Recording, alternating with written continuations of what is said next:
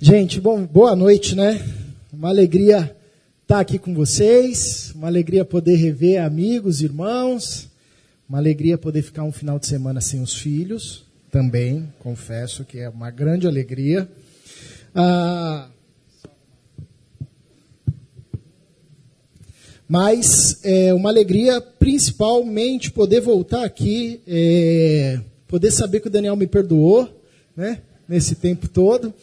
Ah, nós nos mudamos para Vinhedo em 2019, né? Uma, também por conta de uma questão familiar.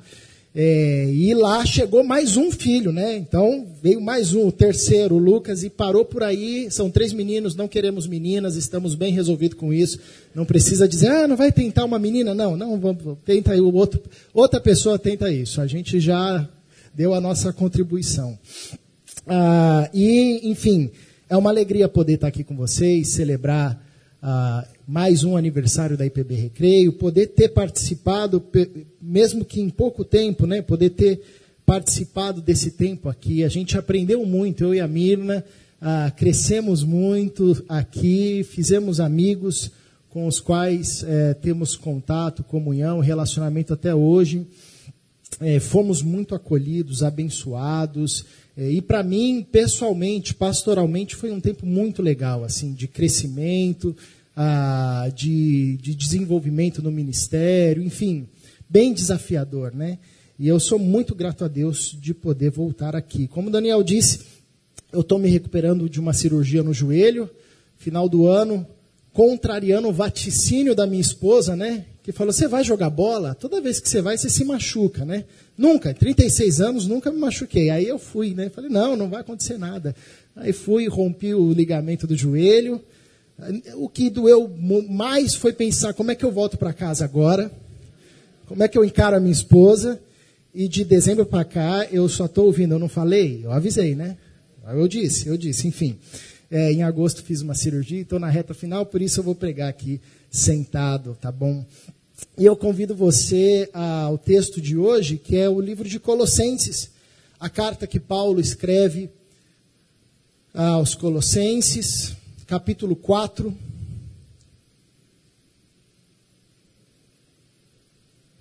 A partir do versículo 7. Convido você a acompanhar a leitura desse texto aqui comigo, eu faço aqui a leitura na NVI. E diz assim, Colossenses capítulo 4, a partir do versículo 7. Tíquico informará vocês de todas as coisas a meu respeito. Ele é um irmão amado, ministro fiel e cooperador no serviço do Senhor eu o envio a vocês precisamente com o propósito de que saibam de tudo o que se passa conosco e para que ele lhes fortaleça o coração. Ele irá com Onésimo, fiel e amado irmão, que é um de vocês. Eles irão contar tudo o que está acontecendo aqui. Aristarco, meu companheiro de prisão, envia saudações, bem como Marcos, primo de Barnabé. Vocês receberam instruções a respeito de Marcos, e se ele for visitá-los, recebam-no. Jesus, chamado justo, também envia saudações. Esses são os únicos da circuncisão que são meus cooperadores em favor do reino de Deus. Eles têm sido uma fonte de ânimo para mim. Epáfras, que é um de vocês e servo de Cristo Jesus, envia saudações. Ele está sempre batalhando por vocês em oração para que, como pessoas maduras e plenamente convictas, continuem firmes em toda a vontade de Deus.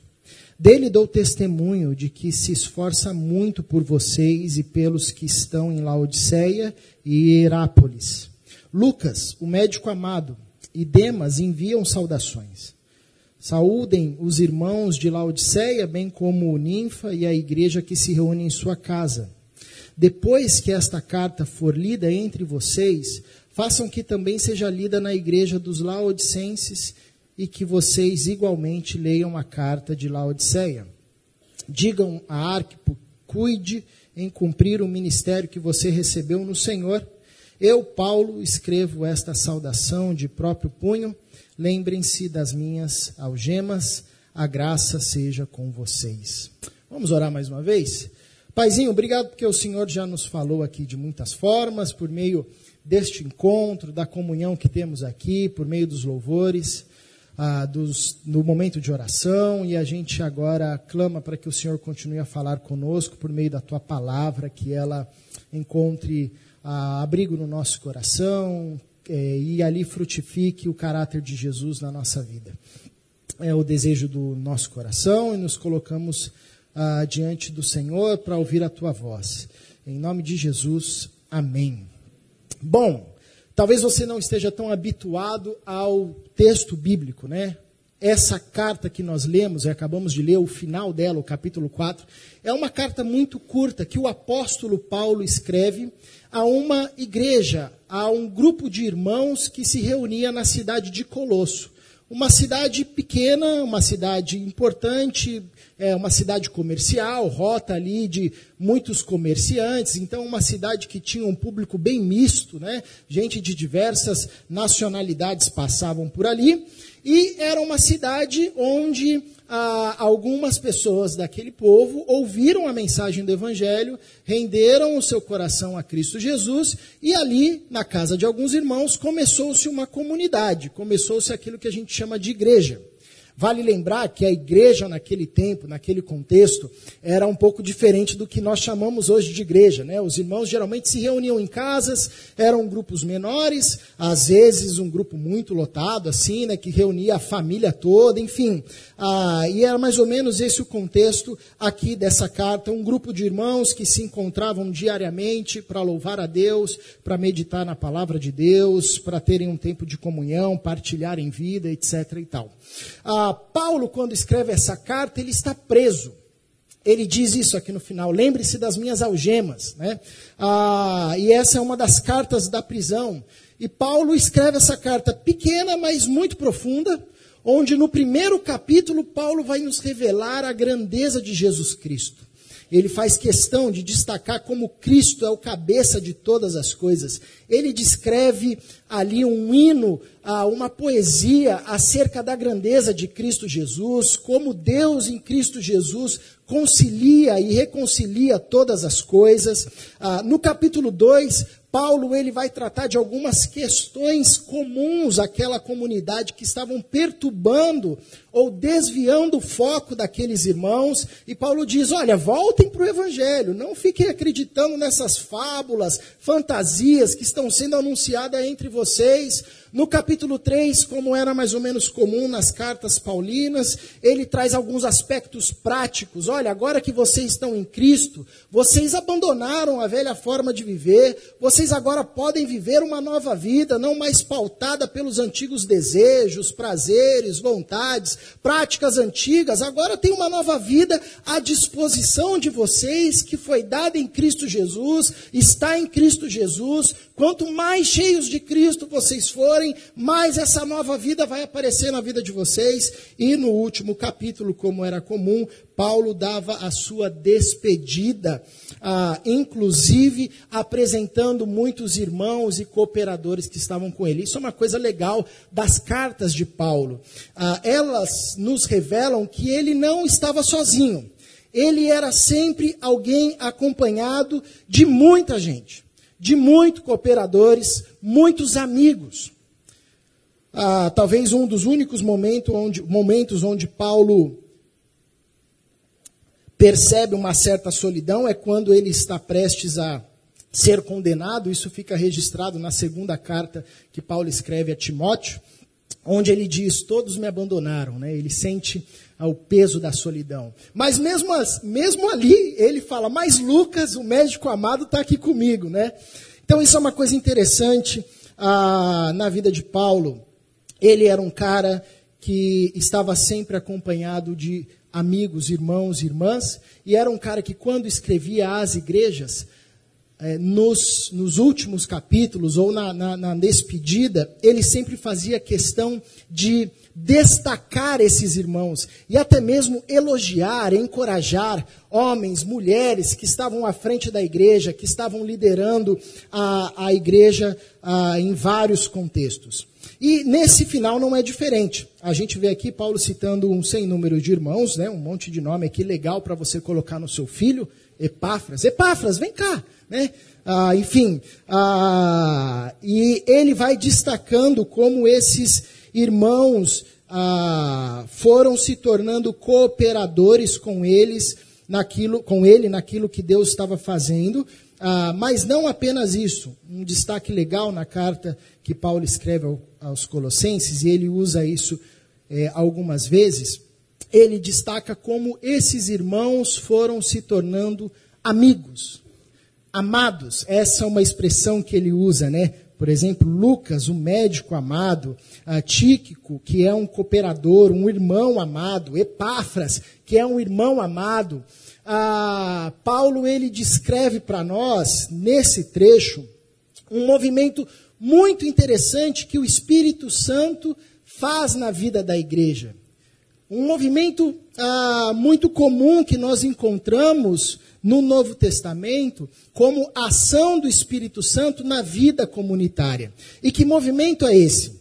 Num primeiro momento, todos nós, antes de conhecermos a Cristo, éramos inimigos uns dos outros.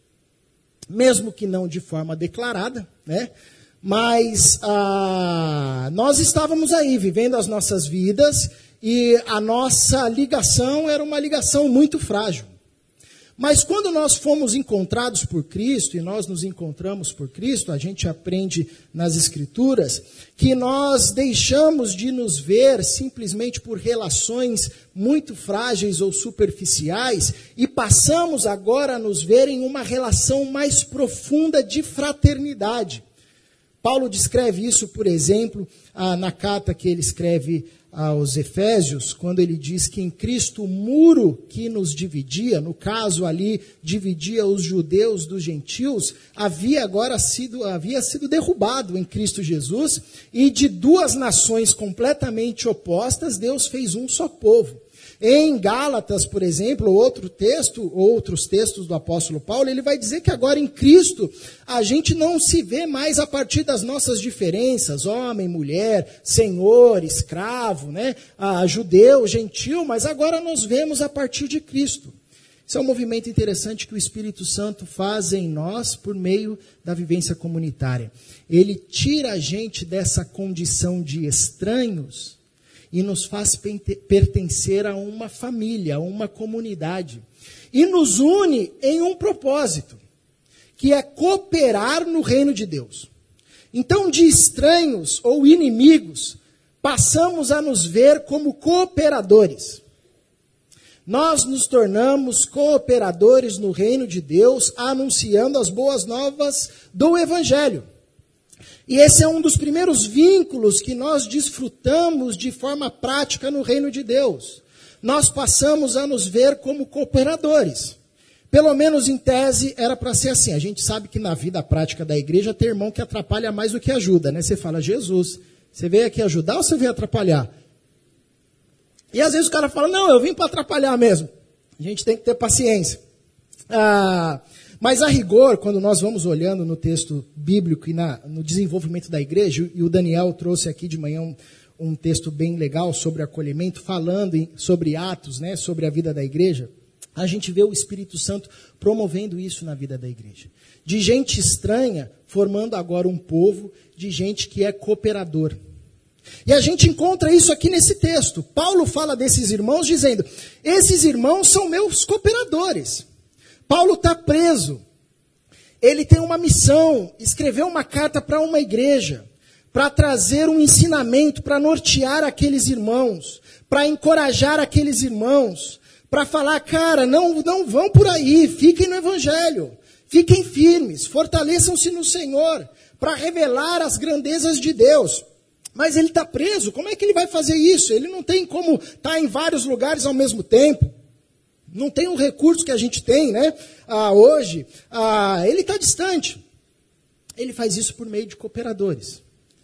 E ele lista aqui ah, uma dúzia de irmãos que na prisão está com ele nessa parceria de cooperação. Mas uma coisa muito legal desse texto é que o Espírito Santo não apenas nos movimenta em cooperação, mas o Espírito Santo nos movimenta em cooperação com uma finalidade, para que no exercício da cooperação nós nos tornemos irmãos amados e passemos a desfrutar de uma relação fraterna.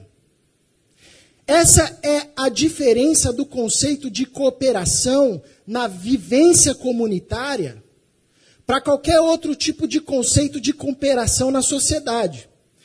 Porque desde que o mundo é mundo e desde que o homem é homem, o homem aprende e sabe, de forma explícita ou implícita, que ele precisa viver uma realidade de cooperação. É assim que se desenvolve a humanidade. Em qualquer lugar do mundo, numa perspectiva de cooperação, imposta ou não imposta, aceita ou não aceita, querendo participar com alegria de forma voluntária ou de forma involuntária. Mas o mundo vive nessa realidade de cooperação. A família é o primeiro ambiente que a gente aprende isso. O pai falando, ajuda aí, meu. Não atrapalha, né? A gente vai aprendendo a cooperar, arrumar a cama com má vontade, a limpar a casa reclamando, mas a gente vai aprendendo a cooperar e a gente aprende que a gente tem que fazer a nossa parte porque o nosso pai está fazendo a parte dele, a mãe está fazendo a parte dele, alguém, algum adulto vai fazer alguma parte. Na escola a gente aprende esse desenvolvimento também de cooperação. A gente tem que ajudar o professor, o professor está ajudando a, gente. É a famosa a frase do Tropa de Elite: me ajuda a te ajudar aí, amigo. Você tem que me ajudar a te ajudar. Né? Ah, no trabalho é assim. E a relação, e hoje, por exemplo, nós levamos essa perspectiva da, da colaboração ao nível global. Você tem na sua mão, por exemplo, um aparelho que é fruto de colaboração de chinês, de indiano, de gente que você não conhece, gente que está trabalhando no escritório, gente que está trabalhando num regime análogo à escravidão, gente que dedicou a sua inteligência para construir um aparelho que você tem. Agora, a igreja também é esse espaço de cooperação. Qual é a grande diferença? É que o Espírito Santo não nos chama apenas para uma cooperação braçal. O Espírito Santo nos chama para que, ao cooperarmos, nos, torner, nos tornemos amigos profundos em relação fraterna. Isso fica nítido na forma como Jesus se relaciona com seus discípulos. Ele chama discípulos que, ao primeiro momento, são estranhos, às vezes até inimigo. Mateus, o publicano, Simão, o zelote, duas facções rivais, pescadores, Tomé, que não acreditava muito, duvidava vez ou outra, enfim. Ele junta esse pessoal num propósito de cooperação, serem pescadores de homens, mas depois de três anos, ele chega a esses homens que eram completos estranhos e diz para eles: Eu já não os chamo servo, mas sim amigos porque o servo não sabe o que o seu senhor faz, mas o amigo sabe.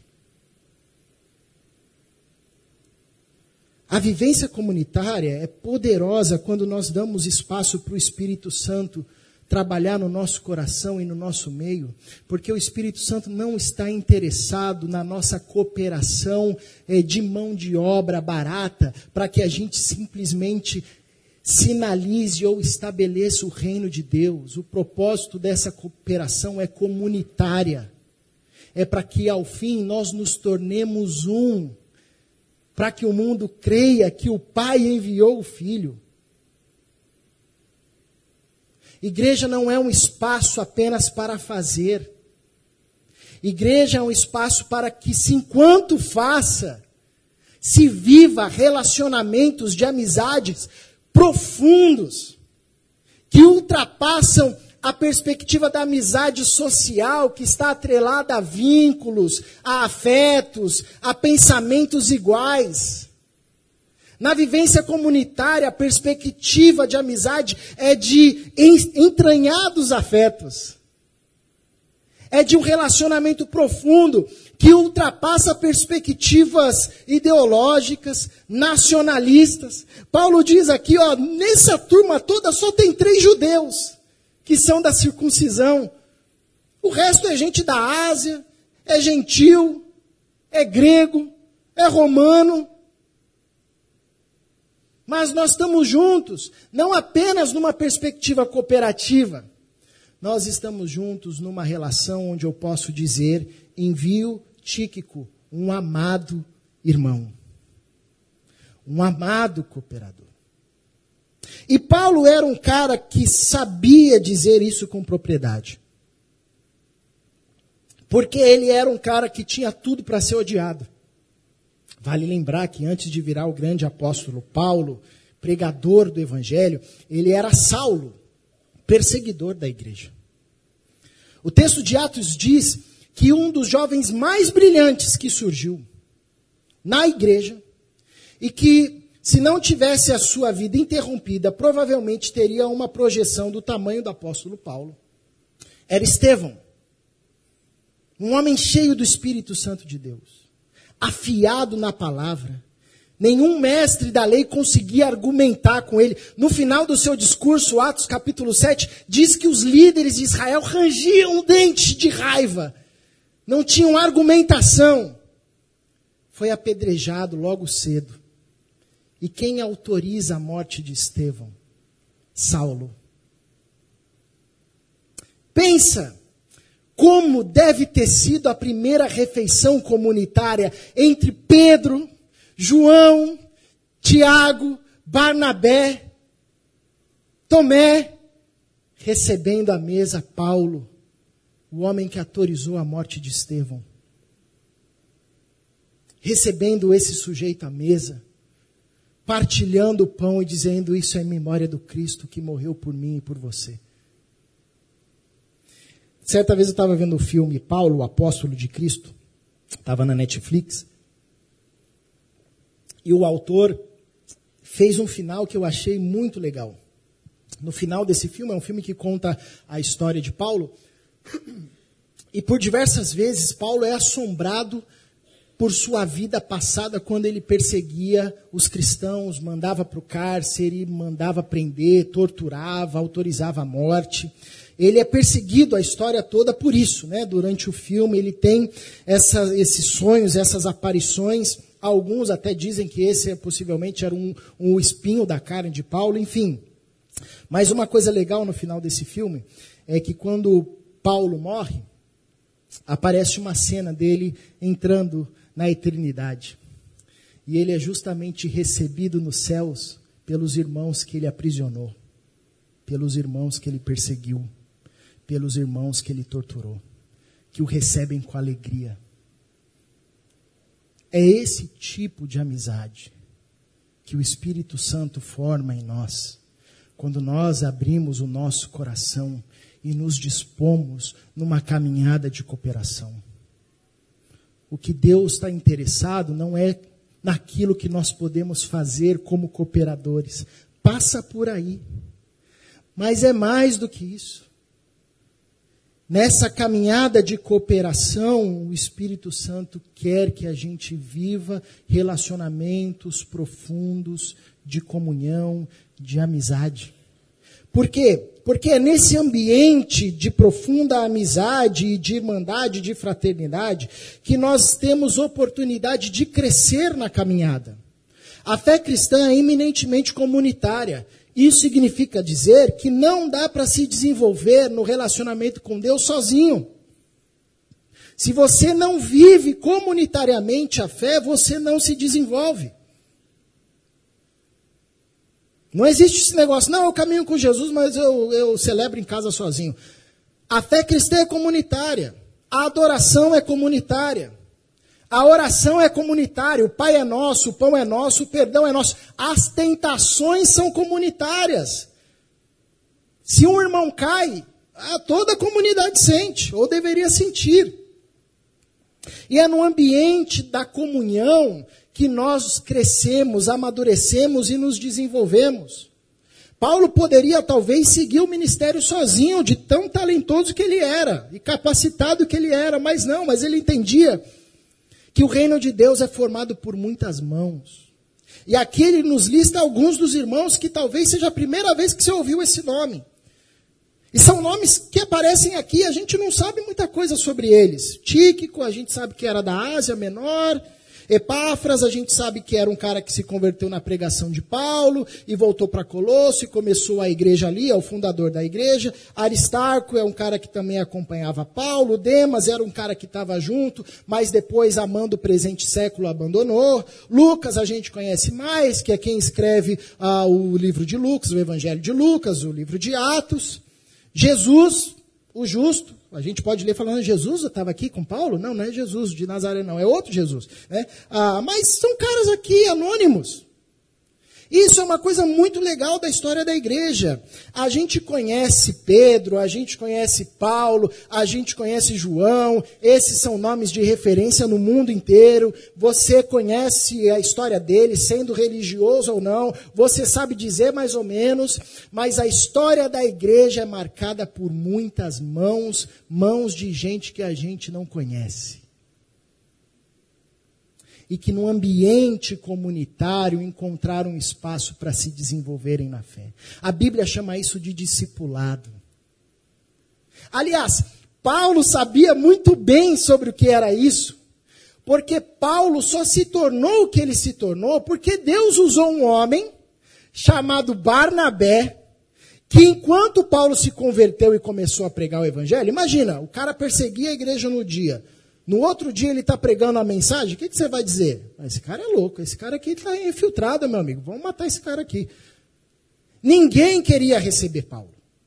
Mas aí um cara chamado Barnabé disse: Eu vou caminhar com ele. Eu vou caminhar com ele. E aí, quando você começa a ler o livro de Atos, a, a, partir do capítulo 12, você vê Barnabé e Paulo, Barnabé e Paulo, Barnabé e Paulo, Barnabé e Paulo. E aí depois você começa a ver Paulo e Barnabé, Paulo e Barnabé, Paulo e Barnabé. E depois você vê Paulo, Paulo, Paulo, Paulo, Paulo, Paulo, Paulo. O ambiente comunitário são onde os homens mais maduros, as mulheres mais maduras, recebem e acolhem aqueles que estão começando na caminhada com Deus e diz eu vou caminhar com você. Inclusive aqueles que ninguém quer caminhar e diz eu vou caminhar com você, porque Jesus Cristo pode transformar a sua vida. E você começa a ver Paulo, é, Barnabé e Paulo, Barnabé e Paulo, e depois Paulo, Barnabé, Paulo e Barnabé, e depois os caras saem de cena e esses novos continuam a desenvolver-se na fé. Porque o ambiente da comunhão nos possibilita essa realidade. Eu lembro de uma vez que eu estava vendo um vídeo, tempos atrás, uma campanha de marketing, que era uma propaganda na China, onde um, os funcionários de uma indústria, cada um tinha recebido uma placa e no dia seguinte eles tinham que estar num estádio para fazer uma homenagem ao governador, ao imperador da China.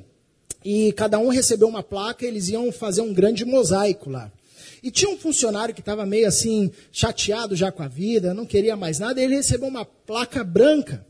Ele falou: Meu, eu não vou acordar no dia seguinte para ir lá, eu sou a placa branca aqui, a minha placa é branca, é, eu provavelmente sou a bordinha, o canto desse mosaico, não vou fazer falta. Aí no dia seguinte aparece todo mundo acordando, indo lá, em marcha, né? E ele lá dormindo, jogando a placa lá no fundo do quarto.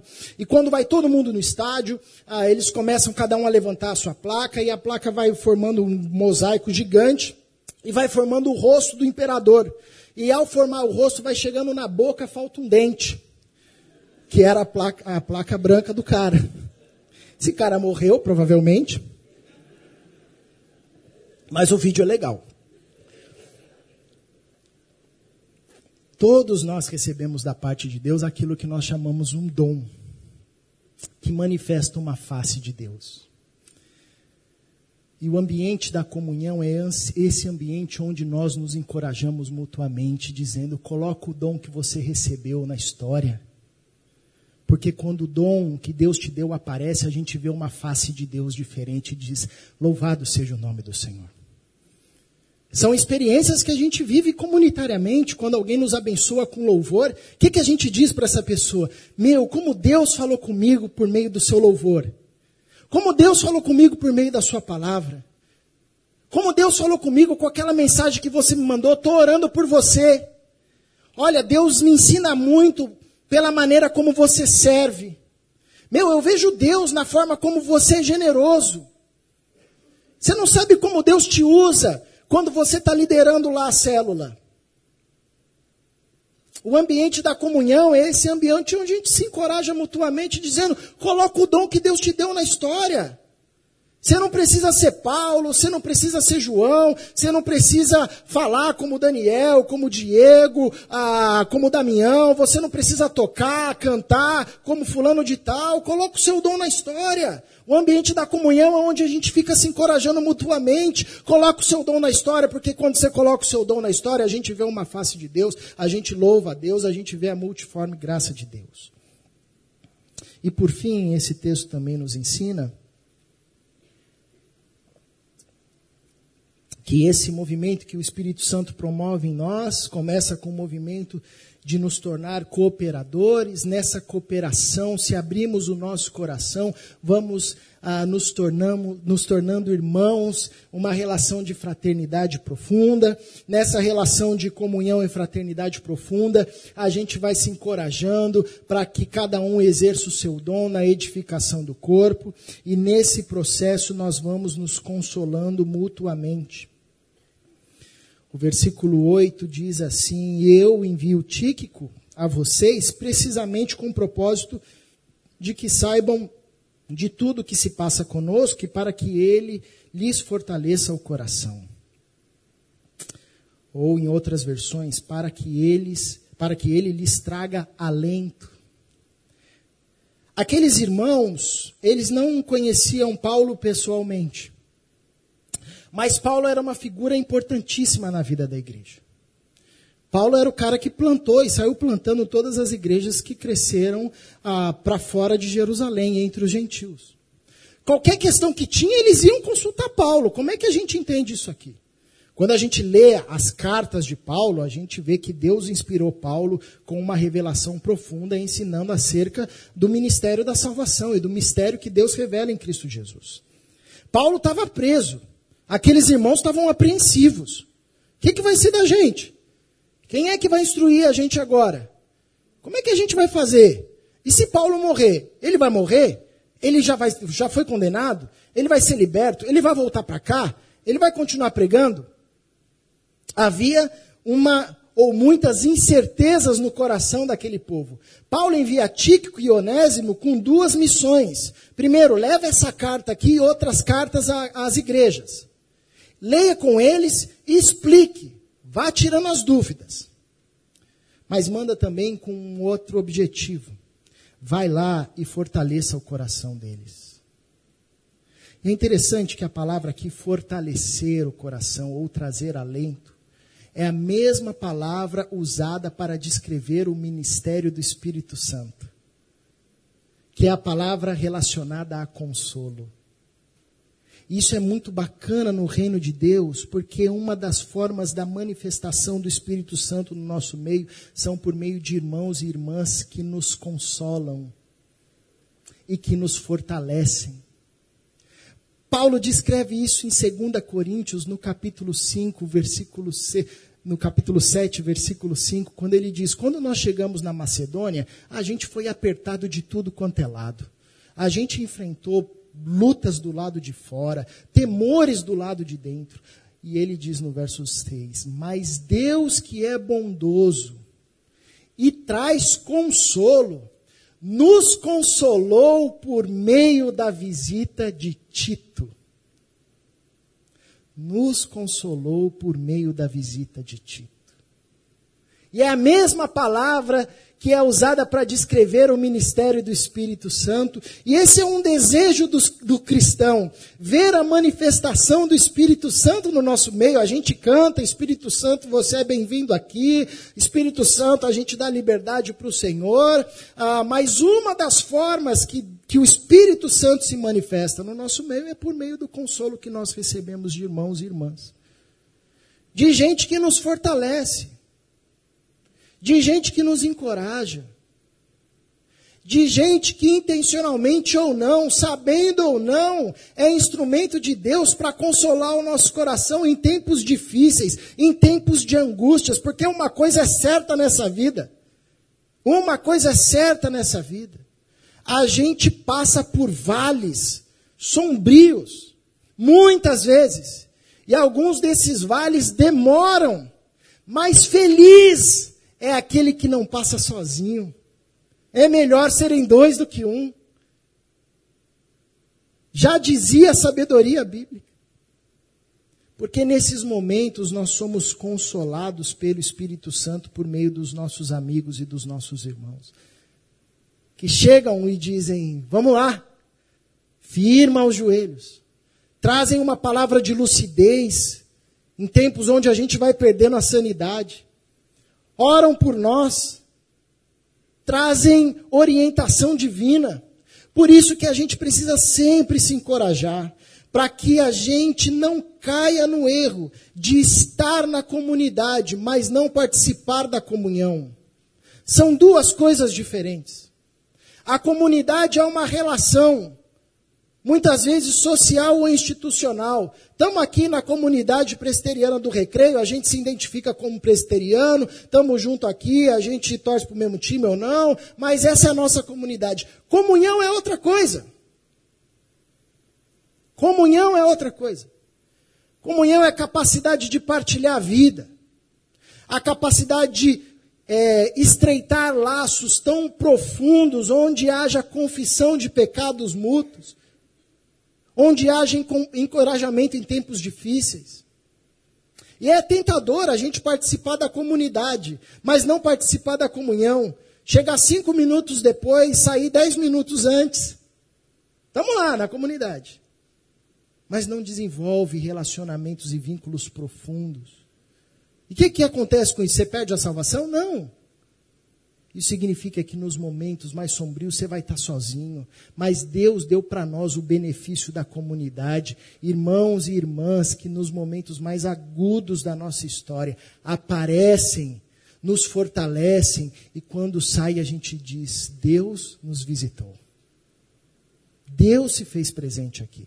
Eu lembro que tempos quando a gente estava aqui, eu e a Mirna, Gente, era pra, éramos para ter quatro filhos, né? Ah, só que a primeira gravidez da Mirna, a Mirna teve um aborto retido, o que depois a gente descobriu que era meio comum, né? Era é, meio comum nesse ambiente de gravidez. Mas, obviamente, quando a gente recebeu a notícia da gravidez, ficamos felizes, né? Fomos compartilhar para as pessoas, esperamos lá um prazo, a gente foi partilhar.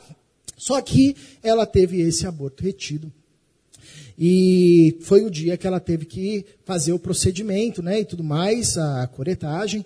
E foi um dia muito ruim, assim, sabe? Daqueles que você, meu, não sabe o que falar, assim, momento muito ruim. Eu lembro que a gente chegou em casa, assim, a Mirna estava cansada ali do procedimento, desolada, a gente deitou na cama, sabe? Aquele, aquela sensação de uma casa escura, assim, a tristeza. Falei, eu pensei, meu, como é que a gente vai sair disso aqui, né? O que, que eu falo? Não tem que falar, né? E nesse dia a gente ia ter um PG em casa. E aí eu mandei mensagem no grupo falando, gente, hoje não vai dar para ter PG, a gente não está legal, tem acontecido algumas coisas aqui, depois eu explico. Aí todo mundo falou, não, tá tranquilo, tudo bem. Mas tinha um casal aqui da igreja super desavisado, né, que é o Gustavo e a Lívia. E hoje eles não estão mais aqui. Quem conhece eles, o Gustavo é o cara mais desavisado do mundo, né? Eles não viram a mensagem, né? E aí a gente está lá deitado, deu sete horas, toca o interfone. E uma coisa que eu acho legal, assim, da portaria aqui do Rio, é que os caras que interfonam, não para dizer que o cara está na portaria, mas para avisar que ele está subindo, né? Eu acho isso sensacional, é só, só aqui no Rio de Janeiro. Ô, seu Caleb, tá subindo o Gustavo e a Lívia. Eu falei, subir, quem que é? O Gustavo e a Lívia estão indo aí. Não, mas eu... aí tocou a campanha. Mas... Falei, cara, a mina deitada lá, o que, que eu faço, né? Falei, amor, não deu nem para avisar, eu abri a porta assim, eles estavam com um cachorro quente assim, né? Ah, a gente veio pro PG. Falei, ah, entra aí, né? Fui lá, senta aí rapidinho, né? Chamei a Mirna, se arruma aí. A Mirna foi assim, feliz da vida, assim, né? Toda alegre, contente. Quem conhece a Mirna sabe. Ah, e aí chegamos lá, sentamos à mesa. e a Lívia, ela é obstetra, né? Ela é obstetra. E ela falou, tá tudo bem? A gente falou, não. E a Mirna contou, né? E aí nós ficamos conversando, comendo cachorro quente, super saudável. É... E a gente foi conversando, e a Lívia foi explicando para a gente como eram os processos, o corpo humano, isso acontece, não sei o que, blá, blá, blá, enfim. E aí a gente passou uma hora, duas horas conversando, ah, terminou, eles foram embora, e a gente olhou um para o outro e falou assim, uau, que visita de Deus. Eu lembrei do texto de Pedro que diz: Sejam hospitaleiros, porque muitos, muitos no exercício da hospitalidade receberam anjos. O ambiente da comunhão, da amizade fraterna que surge no exercício da cooperação, com o Espírito Santo unindo os nossos corações, é esse ambiente onde nós experimentamos um consolo santo que após experimentado, a gente olha um para o outro e diz: Deus esteve aqui conosco. Convido você a fechar os seus olhos e a ter um tempo de oração, respondendo com suas palavras a forma como Deus, ou a forma como essa mensagem ecoou no seu coração.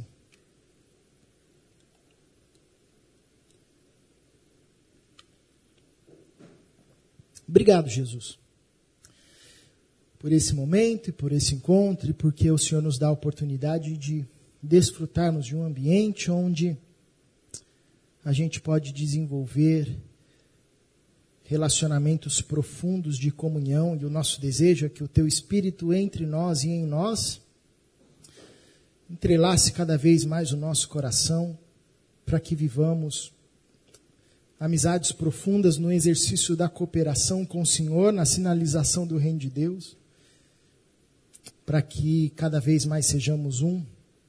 E nessa caminhada desfrutemos de um encorajamento mútuo constante, onde os nossos encontros se transformem em experiências divinas, na convicção de que o Senhor se faz presente quando estamos juntos, recebendo um consolo de um amigo, mas na certeza de que é o teu Espírito Santo nos consolando. É minha oração em nome de Jesus. Amém.